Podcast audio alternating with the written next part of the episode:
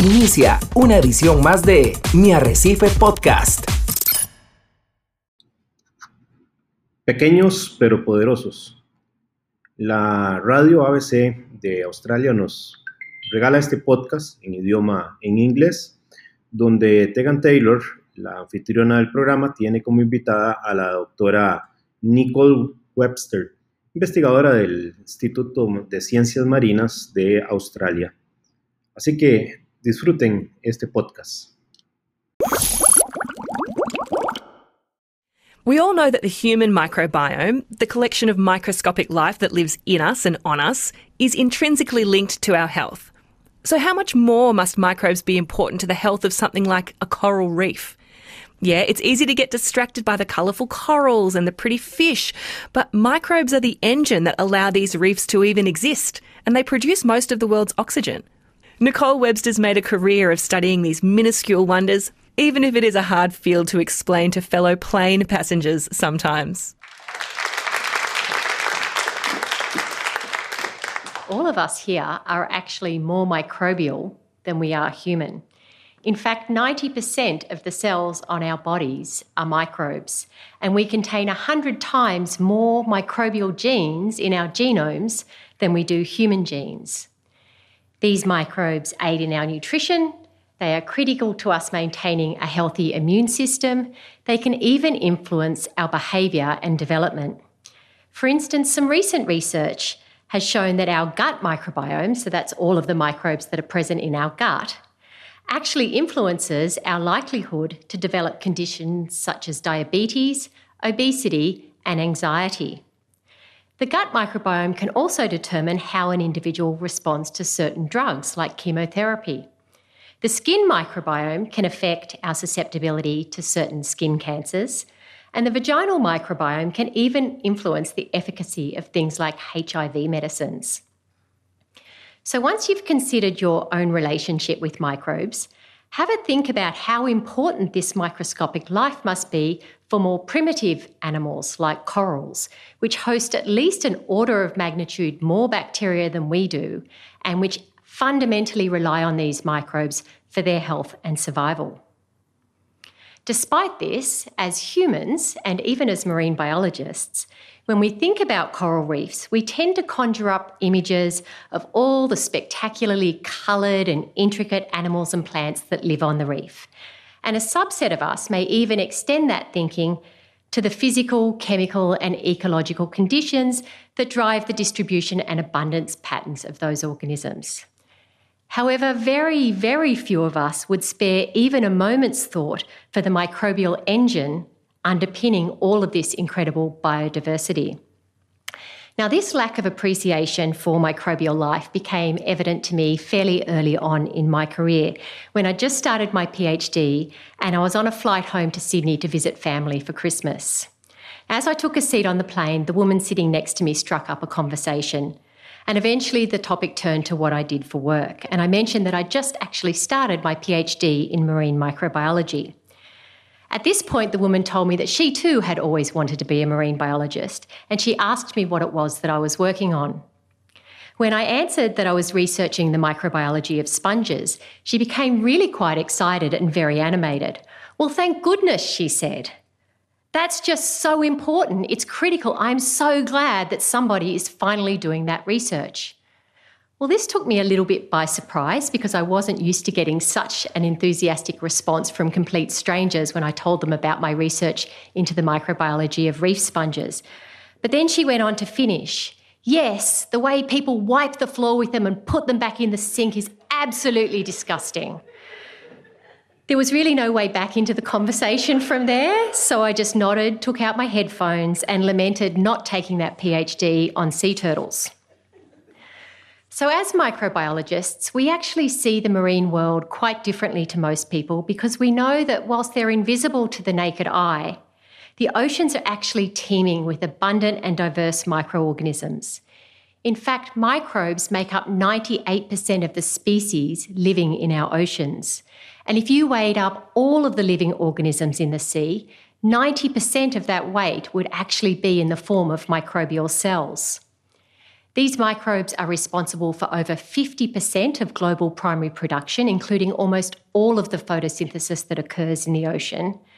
They produce most of the Earth's oxygen and they drive the ocean's major biogeochemical cycles like carbon, nitrogen, phosphorus, and other trace elements and nutrients. Now, of particular interest on the microscopic scale are the viruses which infect these marine microbes, so called bacteriophage. In total, there are about 10 to the 30 viruses in the ocean. And that is such an immense number that if you stretched these invisible nanometer sized viruses end to end, they would actually stretch 200 million light years into space. And these viruses actually kill 20% of the microbes in the ocean every 24 hours. So they're really having a major control over microbial abundance. And that's what drives marine food webs and even drives those global carbon and nitrogen cycles. Now, coral reefs in particular rely on diverse communities of microbes to capture and recycle the really rare nutrients. And this is actually what allows coral reef ecosystems to thrive in what is essentially the equivalent of a marine desert. Microbes also form these intimate symbiotic partnerships with almost every coral reef species. So, for instance, if we were to take a piece of coral and put it under a microscope, you would see that there's microbes residing in the coral's mucus, within the coral tissue, within their primitive guts, and even in the coral skeleton. These microbes can supply carbon and nitrogen to the coral host and also to the coral's algal symbionts. They break down toxic waste compounds like ammonia, and they can even deter the growth of harmful microbes because they produce really quite potent antibiotics. Now, around the world, coral reefs are experiencing significant declines due to the combined impacts of poor water quality and the global climate shift, which is driving those elevated sea temperatures and ocean acidification. Now, corals are already living so close to their upper thermal limit that even slight temperature increases can result in these large scale bleaching events, such as those that were experienced on the Great Barrier Reef back in 1998 in 2002, in 2016, in 2017, and again earlier this year in 2020. Now, whether or not corals can adapt to climate change is a topic of really intense current research. Most corals only reproduce when they reach somewhere between the age of four and eight, and most scientists consider that too long for standard genetic adaptation to keep pace with current climate change. However, some recent evidence of increased bleaching tolerance and inheritance of heat tolerance suggests that at least some coral species may be able to very rapidly respond to warming ocean temperatures. And in this context, researchers are also actively exploring whether changes in the coral's microbiome can accelerate the rate at which corals can acclimatise and adapt to heat stress. Now, as the environmental conditions change, the microbial species that are associating with the coral can also change, and that can have really significant functional consequences for the coral host. While new microbes might undertake some beneficial functions that help the coral survive while it doesn't have its algal symbionts, research is also showing that warming oceans can trigger a loss of some of the beneficial bacteria, and that can be followed by the growth of these opportunistic and pathogenic microbes.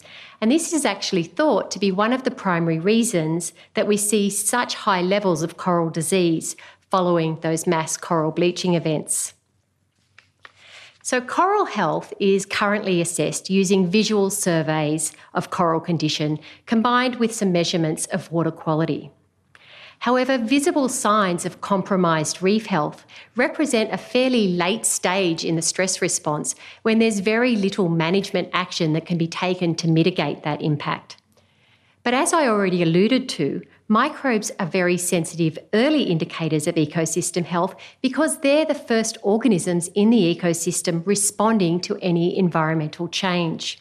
So they can essentially act like a canary in the coal mine during an environmental stress event. So, to take advantage of this environmental sensitivity, the Australian Institute of Marine Science and the University of Queensland recently joined forces with the Australia's Integrated Marine Observing System to establish the first microbial observatories for the Great Barrier Reef. Now, as part of that program, we're establishing a national database comprised of 10,000 microbial genomes, which are being recovered from reef samples collected along the entire length and breadth of the Great Barrier Reef. And this genomic data will provide us with some really valuable information about which microbes are doing what, where, and when. We're also setting up a number of microbial observatory sites that will be regularly sampled to determine how the gene expression or the activity of those microbes is changing with the environmental conditions. So, in the same way that frogs are now routinely used as a bioindicator of pollution in freshwater ecosystems, we expect microbes will become a really robust indicator for the health of our coral reefs. So, I hope I've managed to convey the fundamental importance of microorganisms for our coral reefs. And I wanted to finish by sharing one of my favourite quotes from a very eminent microbiologist, Tom Curtis, who said, well, if the last blue whale choked to death on the last panda, that would be disastrous, but not the end of the world. However, if we accidentally poison the last two species of ammonia oxidizing microbes, well, that would be a different matter. The tragedy is that it could be happening now and we wouldn't even know.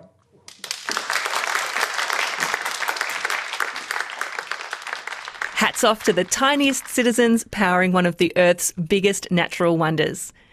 That was Nicole Webster, Principal Research Scientist at the Australian Institute for Marine Science, speaking at our Occam's Razor live event at Dance North Townsville in December last year.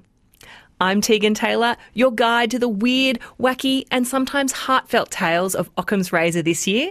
I'll be bringing you another scientist's story next week. Join me then. Mi Arrecife Podcast.